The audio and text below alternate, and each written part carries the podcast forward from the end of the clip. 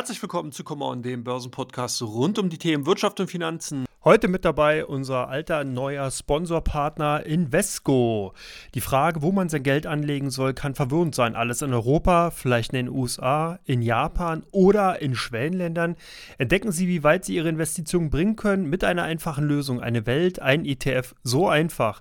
Mehr Informationen findet ihr unter www www.invesco.de. Natürlich wieder mit Andreas Lipko von Comdirect und Markus Weingran, Aktienexperte der Wall Street Online Börsenlounge.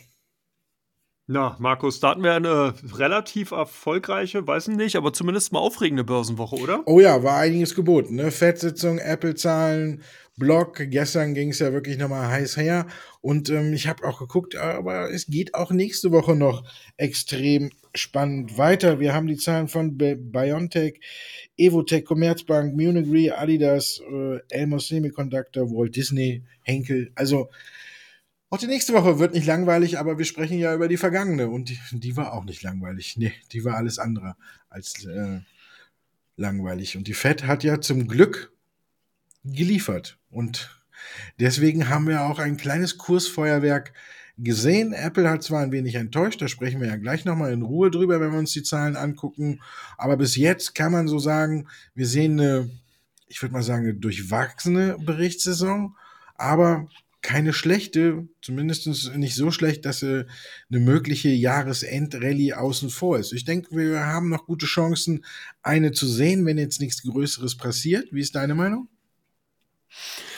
Ja, ich glaube, es kommt natürlich ganz klar darauf an, wo man den, die Blickrichtung hinlenkt. Und ähm, du hast recht, in der nächsten Woche wird es nochmal spannend, gerade in Deutschland. 17 DAX-Konzerne, ich habe die tatsächlich vorhin mal gezählt, sind in der nächsten Woche dran.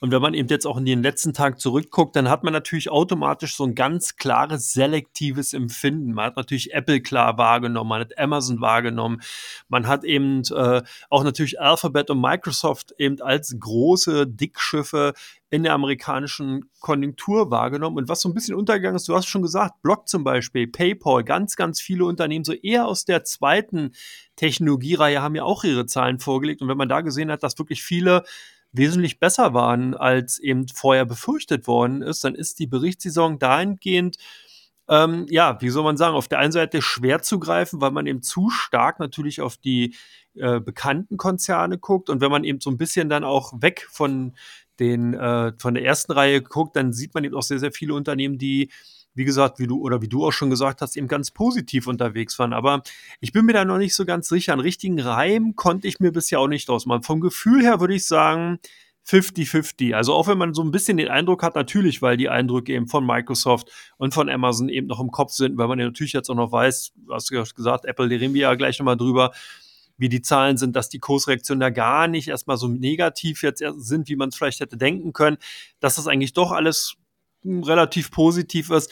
Aber insgesamt ja, ich weiß nicht, ich habe so ein bisschen den Eindruck, auch gerade bei vielen Einzelhandelswerten, die so stark unter Druck gekommen sind, die jetzt dann natürlich über die relativ niedrigen Erwartungshaltungen einfach über, über Hürden rüberspringen können und die dann eben auch erfüllen können oder eben auch viele Unternehmen, die man gar nicht so äh, groß jetzt wahrgenommen hat, weil man einfach, da, die gehen nicht auf der Agenda. Aber es gab einige, die sind regelrecht zusammengefaltet worden. Teilweise 20 bis 30 Prozent haben die dann eben nach der Zahlenvorlage vorliegt. Aber wie gesagt, die hat man gar nicht so auf dem Radar. Also von daher, ich finde es sehr, sehr schwierig. Insgesamt kann man vielleicht sagen, hm, dass wir dieses Jahr sowieso ein sehr abnormales Börsenjahr gesehen haben. Das heißt zum Beispiel der Fokus eben auf jetzt die dritten Quartalzahlen, ja eigentlich ja ungewöhnlich, aber der Fokus ganz klar da, das Schwergewicht ganz klar da.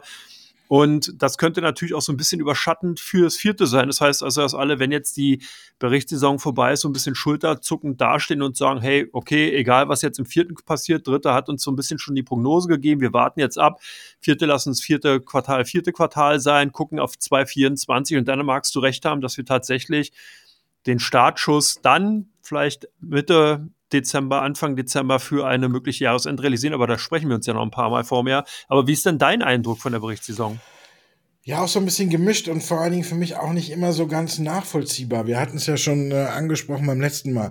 Es ist auf jeden Fall so, nicht mehr wie früher. Ne? Wenn man so ganz an die Anfänge denkt, dann ähm, gab es äh, Umsatz und Gewinn. Und da musste man dann gucken, das waren so zwei Größen, die standen immer im Fokus. Mittlerweile gibt's ja viel mehr. Jeder bastelt sich da auch mal irgendwas, eine EBITDA mit, mit äh, irgendwas anderem noch ausgerechnet oder sonst was es ist teilweise so gewesen, dass ich es nicht nachvollziehen konnte, dass zum Beispiel eine Alphabet abgestraft wurde, weil das Cloud-Wachstum ähm, mit 19 Prozent zu gering war, dafür aber eine Microsoft gelobt wurde, obwohl die Cloud da ein bisschen weniger gewachsen ist. Bei Apple kann ich es nachvollziehen, da sprechen wir heute schon wieder bei Apple. Ah, Apple lassen wir außen vor. ähm, in dem Reigen, den du eben genannt hast, der kleineren fehlt mit Sicherheit auch noch Palantir, die ja auch äh, extrem nach oben gesprungen sind nachdem sie äh, ihre Zahlen gebracht haben, dass sie auch wirklich auf dem Weg sind, nachhaltig profitabel zu werden. Aber das ist dann auch wieder so eine Aktie, wo ich so ein bisschen, ich finde sie gut, aber da spielen die Analysten halt nicht mit. Wenn man darauf guckt, kommt die Aktie bei den Analysten, Analysten unheimlich schlecht weg. Das ist äh, eine gemischte Saison. Es waren ein paar Zahlen, wo ich wirklich nicht nachvollziehen konnte, warum die Aktien gefallen sind. Und es ist eine Berichtssaison gewesen, wo vor allen Dingen auch der Fokus auf dem Ausblick fürs vierte Quartal lag. Der war deutlich wichtiger diesmal als zuvor die Ausblicke. Wenn wir uns das angucken, hat der Ausblick nicht gepasst. Dann ist zum Beispiel gestern mal ähm, eine Fortinet mal eben 20 Prozent nach unten geprügelt worden. Also die Reaktionen sind jetzt schon wirklich auch immer heftiger. Und das ist, glaube ich, auch was, wo wir uns dran gewöhnen müssen. Ich habe zum Beispiel letztens auch noch mal mit jemandem gesprochen, der sagte, mit Scheinhandeln wird auch immer gefährlicher. Selbst wenn du einen Fünfer Hebel nimmst und du liegst daneben, fällt die Aktie 20 Prozent, bist du raus. Also da muss man auch immer noch mal äh, aufpassen. Da ist auch nicht mehr so die, das richtige Zocken möglich, weil wir tatsächlich immer extremere Reaktionen auf die Zahlen sehen und nicht so wie früher, dass es vielleicht mal zwei, drei Prozent nach unten ging. Bei den kleineren Werten ist es wirklich schon heftig. Unterm Strich finde ich, kann man die Berichtssaison noch positiv sehen. Aber wie du schon gesagt hast, da sind die Amerikaner ja auch die Künstler, dass sie die Messlatte immer so legen, dass man relativ gut auch drüber kommt, damit es nicht so die extrem bösen Überraschungen gibt. Die Jahresendrallye halte ich deswegen auch noch eben für möglich. Den Zeitraum hast du ja schon genannt. Könnte aber auch sein, dass einige Branchen da vielleicht rausfallen und wir nicht eine komplett marktübergreifende Rallye sehen. Aber wir haben es aber auch gestern gesehen, in der Flut steigen alle Boote. Da kam im Bericht vom Handelsblatt, dass Mercedes eventuell äh, eine halbe Milliarde Gewinn einbüßen muss. Und es hat der Aktie nicht geschadet. Die ist äh, äh, über zwei Prozent nach oben gezogen. Vor zwei Wochen so eine Nachricht oder vor drei Wochen, dann wäre die Aktie, glaube ich, fünf bis sechs Prozent in den Keller gerauscht. Also es kommt auch immer so zum Großteil auf die Stimmung an. Die FED hat geliefert. Heute haben wir auch noch die Konjunkturdaten oder die Arbeitsmarktdaten gesehen. Auch hier liegt man unter den Erwartungen. Das heißt also, die Wirtschaft wächst nicht so schnell wieder, dass man die FED vielleicht nochmal dazu verdonnern sollte, die Zinsen zu erhöhen. Deswegen hat der DAX ja auch ab Mittag nochmal Gas gegeben. Insgesamt muss man es so nehmen, wie es ist. Aktuell haben wir eine positive Stimmung und die fahren wir erstmal so lange mit, hm, bis sie endet. Ne? Mal gucken, wer sie beendet, was, ist, was sie beendet, sowas weiß man ja meistens nie. Welche Branchen sind denn für dich jetzt in den kommenden Monaten interessant, Andreas? Also ich glaube, da kann man die Formel relativ einfach halten. Ich glaube, denke, dass die Gewinner, die wir bisher gesehen haben, auch die Gewinner im Jahres zum Jahresende sein werden. Das heißt, die kann man sich ganz klar auf natürlich zinssensitive Werte, Banken, Versicherungswerte vielleicht so ein bisschen mal fokussieren. Ich denke, dass auch Erdöl, also oder Rohstoffwerte per se hier besonderer Fokus natürlich auf die Energieträgerwerte, sprich also dann die Rohölwerte, da natürlich auch nochmal eine Sonderlocke spielen werden und auch gut performen können. Und last but not least, bei den Tech-Werten kann man, glaube ich, auch ein ganz gutes Filtersystem oder ein Sieb eben auflegen, dass man sagt, die Werte, die bisher wirklich in diesem Jahr gut gelaufen sind, wie halt eine Microsoft oder von mir aus auch eine Apple, je nachdem wie jetzt die kommenden Tage noch sind, die werden ebenfalls zum Jahresende nochmal gut performen. Und zwar ist hier der Hintergrund der, dass eigentlich in diesem Jahr viele Fondsmanager ganz gut abgeschnitten haben und teilweise auch über der Benchmark liegen. Und das bedeutet natürlich, dass die zum Jahresende hin dann auch die Interesse, Interesse haben, diese Performance weiter zu halten. Und was macht man da als guter Fondsmanager? Man setzt natürlich weiter auf die Gewinneraktien und lässt Eskapaden aus. Das heißt also ganz klar, dass das altbekannte zum Jahresende tendenziell wieder besser laufen könnte. So würde ich es jetzt mal sagen. Aber du weißt ja, du hast ja auch schon gesagt, die Börse ist sozusagen, ja, kann man eigentlich gar nicht berechnen, man weiß es nicht, aber das wäre mal ein Ansatz, so würde ich es sehen. Wie siehst du es denn zum Jahresende hin? Ja, ne, die Börse ist kein Wunschkonzert. Nee. ja, ich denke, dass die, die jetzt mit den Zahlen überzeugt haben, auch bei den ähm, Anlegern und großen institutionellen Anlegern ganz oben auf der Liste stehen, wie du schon sagst. Der Markt ist dieses Jahr unheimlich schwer zu greifen und warum sollte ich dann von irgendwas abrücken, was ich äh, zumindest in diesem Jahr schon wirklich sehr gut gelaufen ist. Obwohl wir haben ja trotzdem irgendwie jeden Tag fast ein prominentes Opfer. Du hast Ölaktien angesprochen, ja, das ist eigentlich schon ein bisschen verwunderlich, ne? wenn man aber guckt. Eine Alba Mali ist abgestraft worden, nach den Zahlen nach unten geprügelt worden. Eine Solar Edge hatte nach der Gewinnwarnung und den Zahlen zweimal eins auf die Mütze bekommen. Und wenn wir uns das noch angucken, eine, eine Örsted sorgt auch gerade nicht für Freude äh, in der Windenergiebranche. Also da ist da halt zurzeit so ein bisschen der Wurm drin und ich glaube, dass diese äh, Branchen auch mit den Ausnahmen, die überzeugt haben, nicht gut laufen wird. Auch dass ähm, nicht irgendwie auf Nachholpotenzial gespielt wird. Vor allen Dingen war ich auch ein bisschen so die, die Vorgehensweise von Siemens Energy und auch von äh, Ørsted finde ich ganz furchtbar. Da wird wirklich, äh, wirklich in allerletzter Sekunde erst rausgerückt, äh, wie tief der Karren im Dreck steckt. Jetzt hat Ørsted schon zweimal ähm, Abschreibungen gemacht in Milliardenhöhe und die Aktie hat zweimal dafür kräftig gelitten. Zum zweiten Mal hat es zum Glück so andere Aktien wie Nordex oder so nicht so extrem mit nach unten geprügelt. Und bei Siemens Energy, da ist für mich ganz klar einfach nur der Fall, hier muss ein neuer Vorstand her. Also was da jetzt gearbeitet wurde in den letzten Jahren und daneben gehauen wurde mit Siemens Gamesa, da müssen einfach neue Leute ran, um Vertrauen zu schaffen. Selbst wenn der Bund jetzt irgendwas übernimmt, aber ich zum Beispiel auch eine Aktie, die ich Jetzt erholt sie sich, aber ich glaube, da kommt eine Kapitalerhöhung. Ich würde damit kurzfristige Gewinne wieder mitnehmen und bis zum Jahresende würde ich auf keinen Fall auf die Aktie setzen. Was ich mir heute nochmal angeguckt habe, welche Aktien auch gut laufen, sind äh, zum Beispiel Ölfeldausrüster. Da habe ich ein paar interessante noch gefunden. Die hatte ich heute auch in der Sendung mal vorgestellt. Das ist zum Beispiel eine Weatherford. Die ist seit Jahresanfang extrem gut nach oben geschossen, hat extrem gute Zahlen gebracht. Oder eine Noble PLC. Die haben auch wirklich sehr gute Zahlen gebracht. Halliburton und die ganzen äh, Spezialisten, Schlumberger, wie man sie alle kennt, oder eine Saipem aus Italien, die liegen alle ganz gut drin. Während die nämlich den Vorteil haben, dass sie nicht vom Ölpreis abhängig sind. Während wir ja zum Beispiel sehen, eine Exxon oder eine Chevron nach den milliardenschweren Übernahmen oder auch jetzt im Vergleich dazu, man hat ja letztes Jahr ist der Ukraine-Konflikt losgegangen und da sind die Energiepreise ja in die Höhe geschossen, haben alle sehr gut verdient und jetzt muss erstmal eingepreist werden, wie man unter normalen Umständen wieder verdient. Also da glaube ich, hier muss man auch noch ein bisschen äh, unterscheiden und da finde ich, sind die Ölfeldausrüster, die kommen da wirklich sehr gut weg, weil denen ähm, für die spielt der Ölpreis aktuell keine Rolle. Und wir haben heute auch nochmal gehört, Equinor hat ein neues Öl- und Gasfeld entdeckt und die wollen natürlich noch erschlossen werden. Und die, auch so sehr wir Öl verteufeln, ich glaube, zwei, drei Jahre lang Minimum wird das ganze Feld, die ganze Branche noch sehr gut laufen. Und ich denke, die Ölfeldausrüster werden dann auch noch gegen Ende des Jahres mit noch so die ganz großen Gewinner sein. Also ich denke, die werden da noch mitziehen und bei den Tech-Werten halt die üblichen Verdächtigen, die überzeugt haben. Eine Alphabet würde ich nicht abschreiben.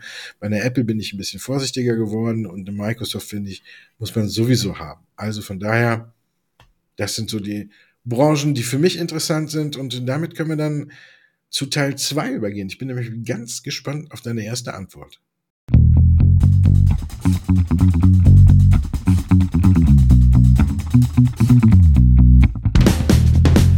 Aber nicht nur Markus ist gespannt auf meine Antwort, sondern ihr sicherlich auch, wie ihr euer Geld am besten anlegen könnt.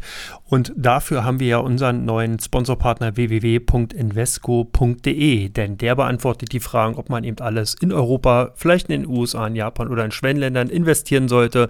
Da habt ihr die Möglichkeiten, eben entsprechend bei Invesco ETFs und entsprechende Anlage, Vehikel finden zu können. Aber jetzt geht es erstmal weiter mit Teil 2. Teil 2. Und Andreas, ich bin total gespannt auf die erste Antwort, die du uns abgibst. Denn bei China-Aktien bin ich immer noch so ein kleines bisschen vorsichtig. Und jetzt geht's um Alibaba und um die Quartalszahlen. Ist das ein chinesischer Riese, der wieder erwacht?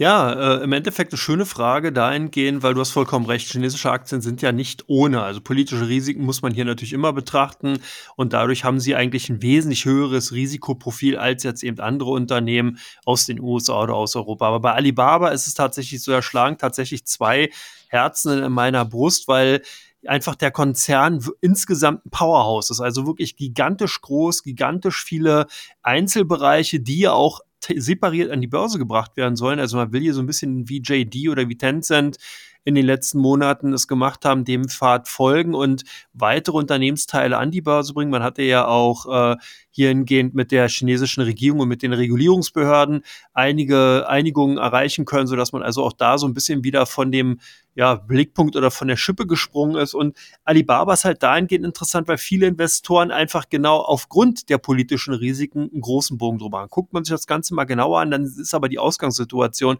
wirklich hoch, hoch spannend. Zum einen äh, ist natürlich Alibaba ein klassischer Konsumwert. Also sprich als Betreiber eben des größten Online-Retail-Portals in China und eben auch außerhalb von China ist relativ gut aufgestellt.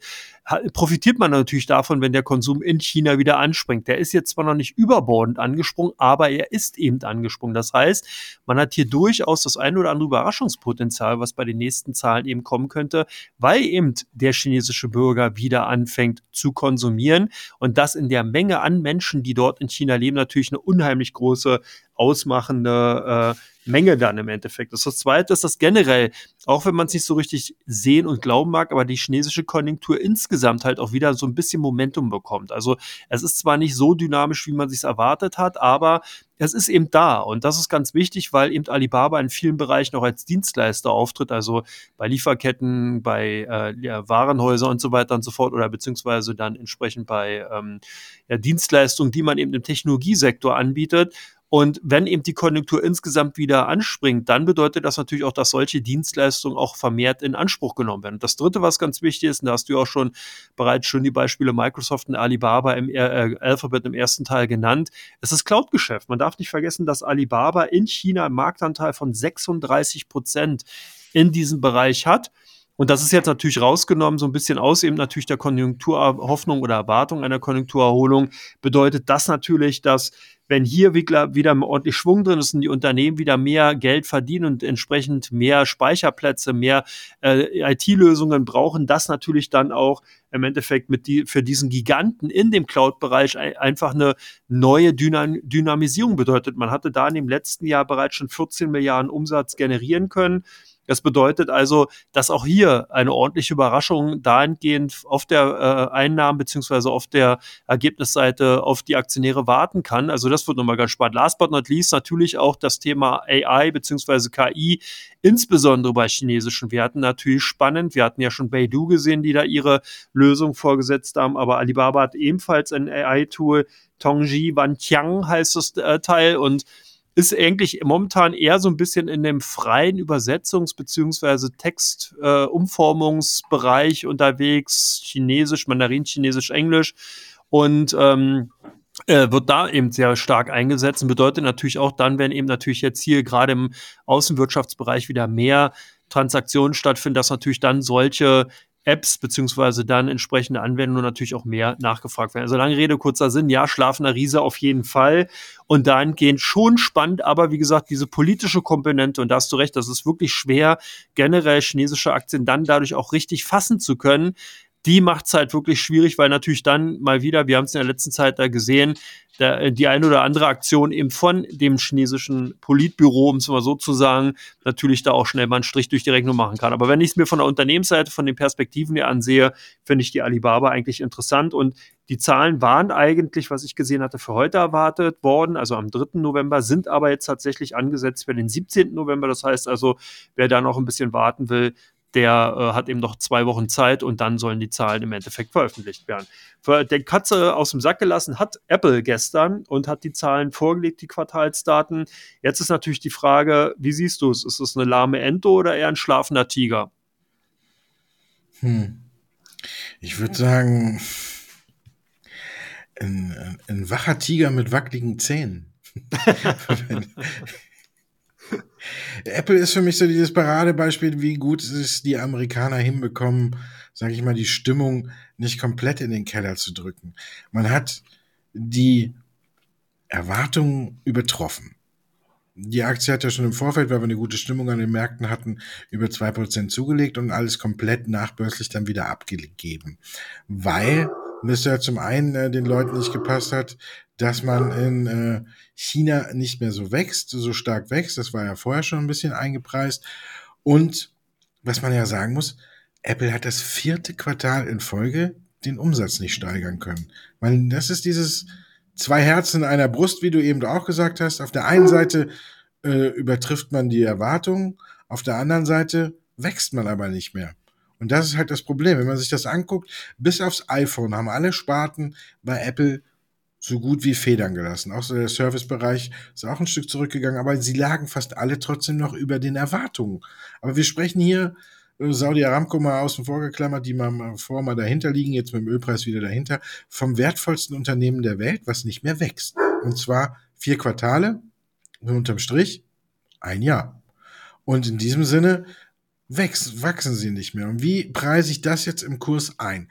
Der Kurs kommt schon seit vom Allzeithoch ein bisschen zurück. Die Analysten sind aber alle durchweg positiv gestimmt. Und wenn man sich den Ausblick von Apple anguckt, dann weiß man auch nicht mehr genau, was dabei rauskommt. Tim Cook hat gesagt, vierte Quartal für alle normalen. Für Apple ist es ja das erste Quartal, also nennen wir es Weihnachtsquartal, ungefähr auf Vorjahresniveau. Jetzt ist die Frage, was das heißt. Mein Hund, wie man im Hintergrund hört, hat auch was gegen die Aktie. Der Luke bellt schon immer, aber ja, vielleicht hat er einen schlafenden Tiger gesehen. Aber ich kann, kann das zurzeit nicht so richtig einschätzen. Ich würde sagen, Apple hat sich immer in solchen Phasen selbst aus dem Dreck rausgezogen und hat den Karren immer aus dem Dreck rausbekommen. Nur habe ich aktuell noch das Problem bei Apple obendrein, dass ich nicht genau mir sicher bin, ob sie KI verschlafen haben und sich Tim Cook mit seiner VR-Brille so ein bisschen verzettelt hat. Sie arbeiten zwar jetzt fieberhaft daran, KI irgendwie aufzunehmen, aber du hast ja eben auch gesagt, KI ist das absolut Wichtigste und da hat Apple ganz klar einen Trend verschlafen. Deswegen, wenn ich mich zwischen schlafenden Tiger und lahme Ente entscheiden müsste, würde ich tatsächlich sagen, wir sehen zurzeit eine lahme Ente, die erst wieder zum schlafenden Tiger werden muss. Das heißt aber, ich würde sie auch trotzdem nicht aus dem Depot schmeißen. Langfristig gesehen wird Apple das wieder äh, gerade biegen. Aber ich glaube, die Aktie hat jetzt eine etwas längere Durststrecke vor sich und die sollte man vielleicht dazu ausnutzen, immer mal wieder aufzustocken. Aber ansonsten wäre ich da erstmal, bin ich nicht so zu 100% mehr überzeugt von der Apple, äh, von der Apple, von der Apple-Aktie wie vorher. Zahlen gab es heute auch von Vonovia. Haben die dich überzeugt?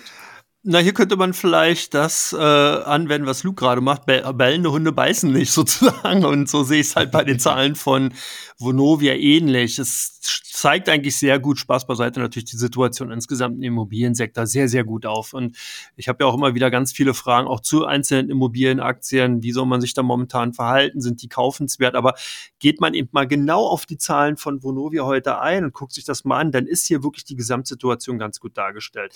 Die Mieteinnahmen steigen, das ist schon mal gut. Also bei Vonovia muss man sagen, man hat eben einen riesigen Bestand an Mietimmobilien, was natürlich gut ist. Das heißt, man hat hier einen enorm großen Cashflow, der eben durch die Mieteinnahmen gestiegen ist, weil natürlich, und jetzt kommt das Kuriosum, aufgrund des derzeitigen Zinsniveaus, der Baukosten und natürlich auch der ganzen politischen Querelen, die Bautätigkeit in Deutschland quasi, na nicht zum Erliegen, aber sehr, sehr massiv eingeschränkt wurde. Das bedeutet, der, die Zunahme an Wohnraum beziehungsweise die, ähm, der, die Notwendigkeit, neue Immobilien zu bauen, bleibt weiterhin vorhanden, aber es werden keine gebaut. Das führt ganz klar, wenn man sich äh, mit BWL ein bisschen auseinandersetzt, steigende Nachfrage beschränkt oder beziehungsweise sinkendes Angebot, klar zu steigenden Mietpreisen. Und so sehen wir das halt momentan auch. Obwohl die Immobilienpreise, und das ist jetzt der zweite Punkt, fallen durch das Zinsniveau, steigen eben die Mieten.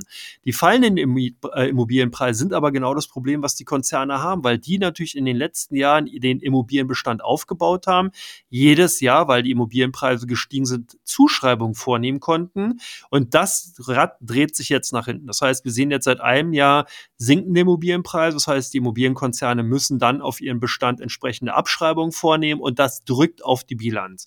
Der zweite Punkt ist der, dass natürlich diese ganzen Zukäufe durch Schuldenaufnahmen äh, realisiert wurden. Das heißt, die Konzerne sind teilweise wirklich massiv verschuldet. Also in diesem Fall bei Evonovia geht's. Die sind momentan bei einer Quote ungefähr auf 45 Prozent jetzt. Und das kann man natürlich nur dann erreichen, indem man entsprechende Immobilien verkauft.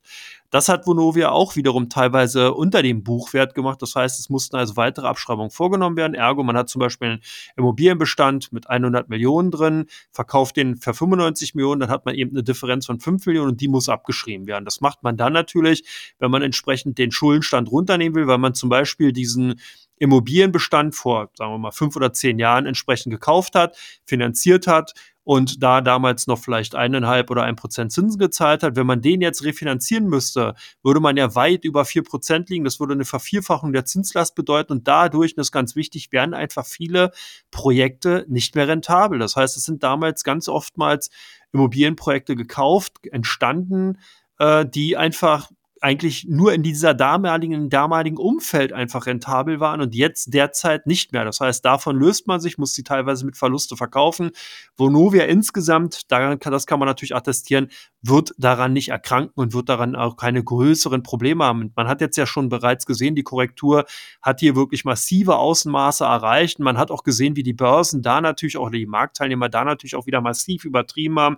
Ich denke, man hat so ein bisschen vielleicht auch schon die Talsohle jetzt gesehen. Vonovia hat ein gutes Management Management, die sind dabei, äh, im Endeffekt ihr Portfolio glatt zu ziehen, die Schuldenquote runterzuführen und haben eben, wie gesagt, diese hohen Mieteinnahmen. Also man kann mit dieser Situation klarkommen. Das ist aber insgesamt ein Warnzeichen dafür, wenn man sich im Immobiliensektor tummelt und wenn man sich auf Immobilienaktien einschießen will, dann muss man wirklich ganz genau hinschauen, sich ganz genau angucken, wie die Situation bei den jeweiligen Unternehmen gestellt ist. Bei Vonovia, denke ich, haben wir tatsächlich bereits schon lange das Größte und äh, Gröbste gesehen. Ich denke, wir werden hier zumindest mal so ganz, ganz langsam wieder Richtung Kurs Norden laufen können. Das heißt also durchaus äh, im Endeffekt Potenzial da, aber nicht überbordend. Also man darf nicht davon ausgehen, dass sich die Aktien jetzt zumindest in kurzer Zeit verdoppeln oder exorbitant hohe Gewinne äh, erreichen oder äh, vollziehen werden, sondern tendenziell eher eine ganz normale ge gewöhnliche Kursentwicklung, die eben dann natürlich der Gesamtsituation einfach auch damit äh, ja, Herr wird, beziehungsweise die ganz gut widerspiegelt.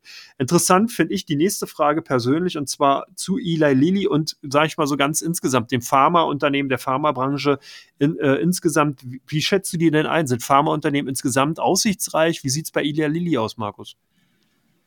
Das äh, ist ja der Fall, aber ich habe noch eine andere Frage. Wir müssen noch mal kurz zurück zu Vonovia kommen. Mir ist nämlich auf der Telefonkonferenz, ich habe sie nicht angehört, aber ich habe danach die Zusammenfassung bei äh, Reuters gelesen. Da hat der Herr Buch, der Vorstandsvorsitzende, einen Satz fallen lassen. Ich möchte mal wissen, wie du den einordnest. Er hat nämlich gesagt, auf die Frage nach einer Kapitalerhöhung, hat er erst gesagt, hm, ist äh, immer unwahrscheinlicher und wir haben unseren Zielkorridor, wie du auch gesagt hast, ja schon ungefähr erreicht beim Verschuldungsgrad. Und dann hat er gesagt, ich zitiere mal eben, deshalb machen wir ja die ganze Übung, um halt eben gerade keine Kapitalerhöhung zu machen. Und dem hat er dann hinterhergeschoben, in absehbarer Zeit wird sich das Thema erübrigt haben. Dieser Satz hat mich stutzig gemacht. Weil du sagst keine schnellen Kursgewinne. Meinst du, kann darauf hindeuten, dass die von der Börse genommen werden? Hm, ich glaube eher, um mal äh, hier nicht zu spekulativ zu sein, er hatte ja bereits, oder das Management hatte ja im Vorfeld rausgegeben, dass man als ähm, Schuldenquote im Bereich von 40 bis 45 Prozent ankommen will. Das bedeutet also, dass man durch den Portfolioabbau eben in diese Region runterkommt. Und man hatte ja vor kurzem durch den Verkauf eben eines größeren Immobilienportfolios an CBRE Investment Management 357 Millionen äh, eingenommen, beziehungsweise dadurch dann natürlich den Schuldenstand eben ähm, reduziert. Und das ist, glaube ich, mal der Punkt, den er damit meinte. Und was ganz interessant ist, man hat mit Apollo Group eben auch einen großen Private Equity Partner an der Seite, wo man einfach weiß, dass wenn zukünftig Kapitalzuflüsse notwendig werden sollten, man jemand hat, der dann eben auch einfach äh, ja, Bestände aus dem Depot, aus dem Portfolio sozusagen übernehmen kann. Ich glaube nicht, dass wir hier einen tatsächlichen Buyout sehen. Das würde, also gut ausschließen kann man sowas nicht, aber ich denke, das Ganze zielte wirklich tatsächlich darauf ab, dass man eben hier äh, das Ziel des Schuldenabbaus eigentlich erreicht hat und dass man eben einen kräftigen, finanzstarken äh, Private Equity Partner an der Seite hat, der eben ganz klar eben gesagt hat, also wenn ihr weiter entsprechende Immobilienbestände abbauen wollt, stehen wir Gewehr bei Fuß. So würde ich es interpretieren. Ja, ich bin ja auch deiner Meinung, dass man die Aktie jetzt ungefähr auf dem Niveau, wenn sie über 25 geht, dass man ein Tänzchen wagen könnte. Und falls Apollo vielleicht sagt, wir kaufen euch komplett und nehmen euch von der Börse, wäre das ja nur noch ein Bonbon obendrauf. So. Und jetzt zu Eli Lilly. Pharmaunternehmen weiter aussichtsreich. Ja, würde ich sagen. Eli Lilly ist nach den Zahlen ja abgestraft worden, weil man eben gesagt hat, der Ausblick hat nicht mehr so ganz gepasst und man ist ja auch ein Stück weit äh, beim Gewinn der Aktie hier zurückgerudert. Insgesamt gesehen doch finde ich äh, auf jeden Fall, dass Pharmaunternehmen weiterhin äh, interessant sind und auch eine Eli Lilly, die kommen ja jetzt auch bald mit ihrem äh, Abnehmmittelchen auf den Markt, quasi dem Konkurrenzprodukt zu Novo Nordisk. Das ist ja auch noch nicht in den Zahlen drin, auch noch nicht in der langfristigen Planung.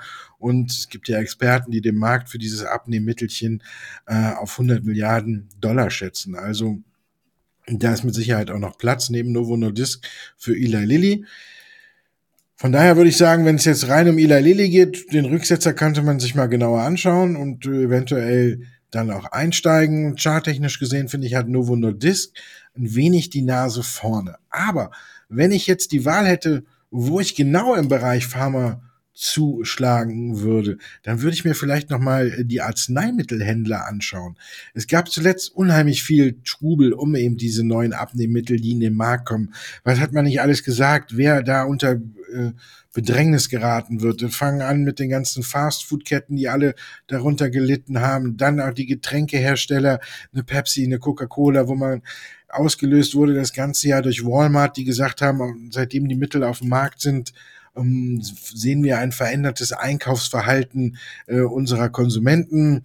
Die kaufen nicht mehr so viel Süßigkeiten, sondern dafür mehr Pflegeprodukte, weil man sich ja auch dann besser fühlt, wenn man abgenommen hat. Und da ist ja alles, äh, Intuitive Surgical hat man noch unten geprügelt, weil die auch gesagt haben, wir werden wahrscheinlich mit unseren äh, Roboterärzten oder Auto-Operationen äh, bei Bauchfett absaugen oder so, das können die ja auch schon äh, weniger Umsatz haben und die Geräte werden weniger nachgefragt. Also das ist ja alles gemacht worden.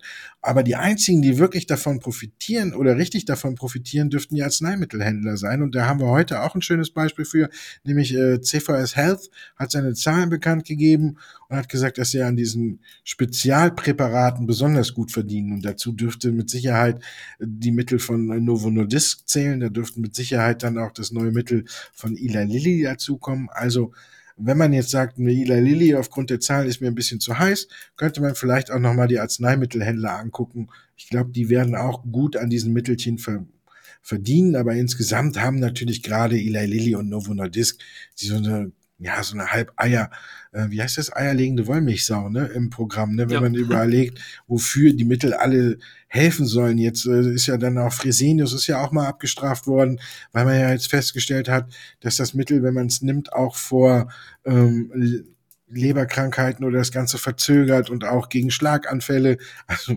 ist ja wirklich ein Allheilmittel, was man hier fast gefunden hat. Aber ich glaube, es wird alles ein bisschen überschätzt und vor allen Dingen muss man aber auch mal sehen, die Dinger sind wahnsinnig teuer. Ich bin mal gespannt, ob das wirklich alles so kommt, weil die muss man sich ja auch erstmal leisten können, ne? wenn man sich hier so ein Abnehmmittelchen holt und vor allen Dingen, man muss die dann ein Leben lang nehmen. Sobald man sie absetzt, ist Jojo wieder vorprogrammiert. Lange Rede, kurzer Sinn, eine Eli Lilly kann im Depot nicht schaden, eine Novo Nordisk auch nicht und vielleicht auch noch ein Arzneimittelhändler. Nur was man nicht machen sollte, ist alle drei ins Depot nehmen. Aber einen aus dem Trio kann man sich mit Sicherheit holen. Wir sind bei Zahlen und wir sind dann bei BMW angelangt. Was sind die Zahlen für dich? Überzeugend oder warnend? Äh, ja, BMW insgesamt hat für mich immer so ein bisschen, ja, dritte Rad am Wagen passt in diesem, oder fünfte Rad am Wagen passt in diesem Kontext ja ganz gut. Äh, BMW hat sich immer irgendwo so hinter B Mercedes und Volkswagen ungewollt vielleicht gestellt und ist eigentlich immer nur so mitgefahren, wenn man so will. Also die Investoren gucken halt auf Mercedes, du hast bereits gesagt, da gab es halt negative oder Spekulationen über mögliche negative Nachrichten. Kos hat kaum reagiert. Bei Volkswagen guckt man natürlich als mit einem der großen Autobauer, wie da die Situation ist. Und BMW irgendwie immer so ein bisschen im, im Windschatten von eben diesen beiden anderen Unternehmen. Aber dabei hat der Autobauer im dritten Quartal mehr Umsatz im Gewinn eingefahren, als die Analysten vorher gedacht haben. Und Ergebnis und Zinsen vor Steuern liegt, äh, das Ergebnis vor Zinsen und Steuern liegt im Jahresvergleich höher ähm, und hat im Endeffekt auch dazu geführt, dass die Margen im Autobereich, im Autobau um äh, fast ein Prozent auf 9,8 Prozent angestiegen sind. Das ist halt ganz wichtig, weil wir seit einiger Zeit, seit der Elektrifizierung von vielen Automodellen einfach das Problem haben, dass die Margen gesunken sind. Also früher hatte man eben ein we wesentlich äh, auskömmlicheres Dasein als Autobau. Man hat halt durch die ganzen Baureihen hinweg einfach ordentliche Margen gehabt. Das ist jetzt weggefallen. Man hat wirklich bei vielen vielen äh, Automodellen nur noch wenig bis gar keine Margen und eigentlich nur noch in dem, Hoch, in dem Hochpreissegment, also in dem Oberklasse-Segment, da sind eben noch wirklich im Endeffekt dann Margen zu machen, weil natürlich die Kunden, die sich solche Autos kaufen, nicht unbedingt auf den Euro gucken, sondern denen es egal ist, die kaufen sich sozusagen das Image ein über die Marke an sich. Also von daher für BMW zumindest mal ganz spannend, weil man eben damit die Marge ausbauen konnte. Es gab andere Autobauer, die genau Probleme haben. Nimmt man zum Beispiel Tesla, da ist ja die Marge eher rückläufig gewesen, eben durch die nachlassenden Preise bei BMW, also genau in die andere Richtung. Also insgesamt eigentlich gar nicht mal so verkehrt. Und ich denke auch, dass das ein ein schönes Beispiel dafür ist, was wir am Anfang gesagt haben, für den deutschen Markt, dass eigentlich aus meiner Sicht daraus wir wirklich schon so ein bisschen an der Talsohle sind, der Konjunktur Abkühlung und dass die Chancen tatsächlich ganz gut stehen, dass wir im kommenden Jahr 2024 mit durchaus wieder positiven Konjunkturwachstum rechnen können und äh, demzufolge, dass eigentlich bei BMW heute durch die Zahlen eigentlich auch ganz gut drüber gekommen ist. Also lange Rede, kurzer Sinn. Ich fand die eigentlich ganz gut. Ich fand sie überzeugend, warnend weniger. Ich habe da wenig äh, negative Effekte jetzt gesehen, die wirklich ganz, ganz massiv schlecht sind, und, sondern im Endeffekt ist es eigentlich ein durchaus ansehnliches Zahlenwerk, was vorgelegt wurde und die Aktien haben ja entsprechend auch darauf reagiert. Ja, BMW ist aus dem Windschatten nach vorne geschossen, glaube ich auch. Bei mir finde ich auch, ist BMW gerade, wenn ich mir die Autobauer so angucke, mit Porsche auf Platz 1 und erst dahinter kommt dann je nach Risikogeschmack Daimler oder wer es ganz hart möchte, dann VW. Also in diesem Sinne, das war Teil 2 und jetzt gucken wir uns mal an, welche Aktien bei der Comdirect am meisten getradet werden und bei Wall Street Online am meisten diskutiert werden.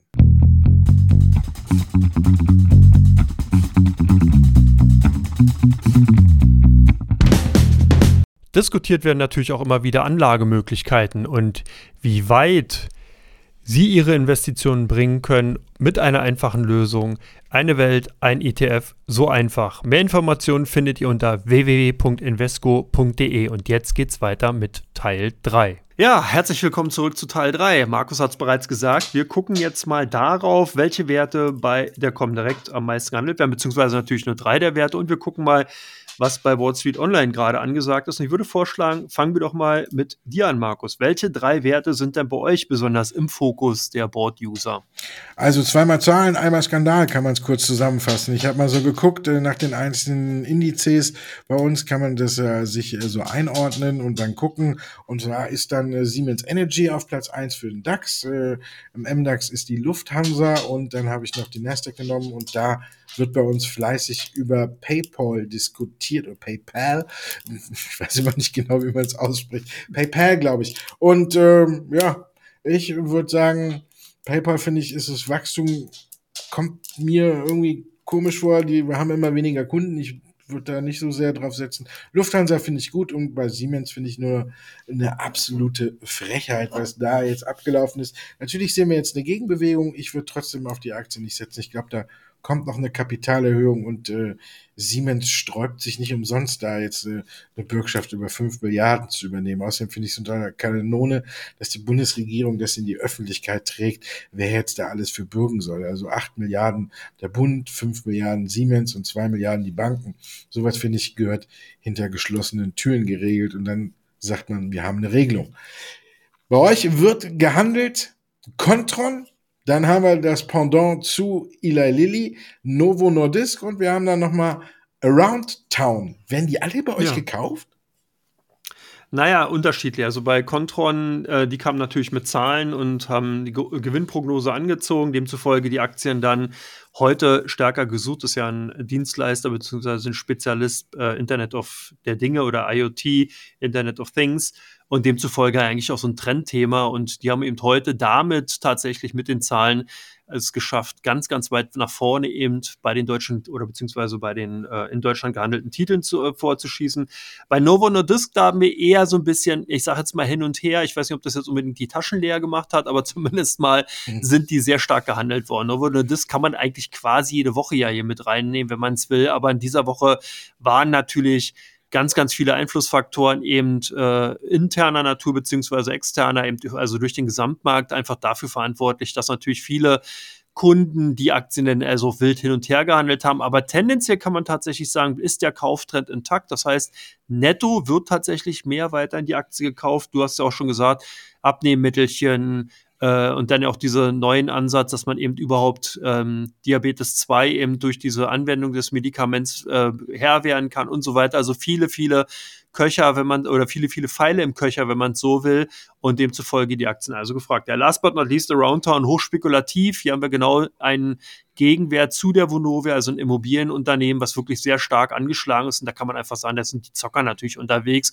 Gerade wenn sich dann das Zinsumfeld insgesamt so ein bisschen ähm, ja, wie soll man sagen, abzukühlen scheint oder beziehungsweise dann eben auch irgendwann mal das Top erreicht ist, dann werden, dann wird natürlich geguckt, hey, welche Werte sind extrem äh, davon betroffen, welche könnten davon profitieren, wenn wir vielleicht mal wieder mit sinkenden Zinsumfeld zu tun haben. Guckt man natürlich auf Aroundtown, also alle angeschlagenen Immobilientitel und demzufolge sind die Aktien, werden die dann praktisch wie eine Sau durchs Dorf getrieben und so halt auch dann in diesem Fall. Ja, sind wir durch. Sind wir durch. Ich habe noch vergessen zu sagen, Reedereien würde ich nicht anfassen, wenn es um Branchen geht, bis ja. zum Jahresende.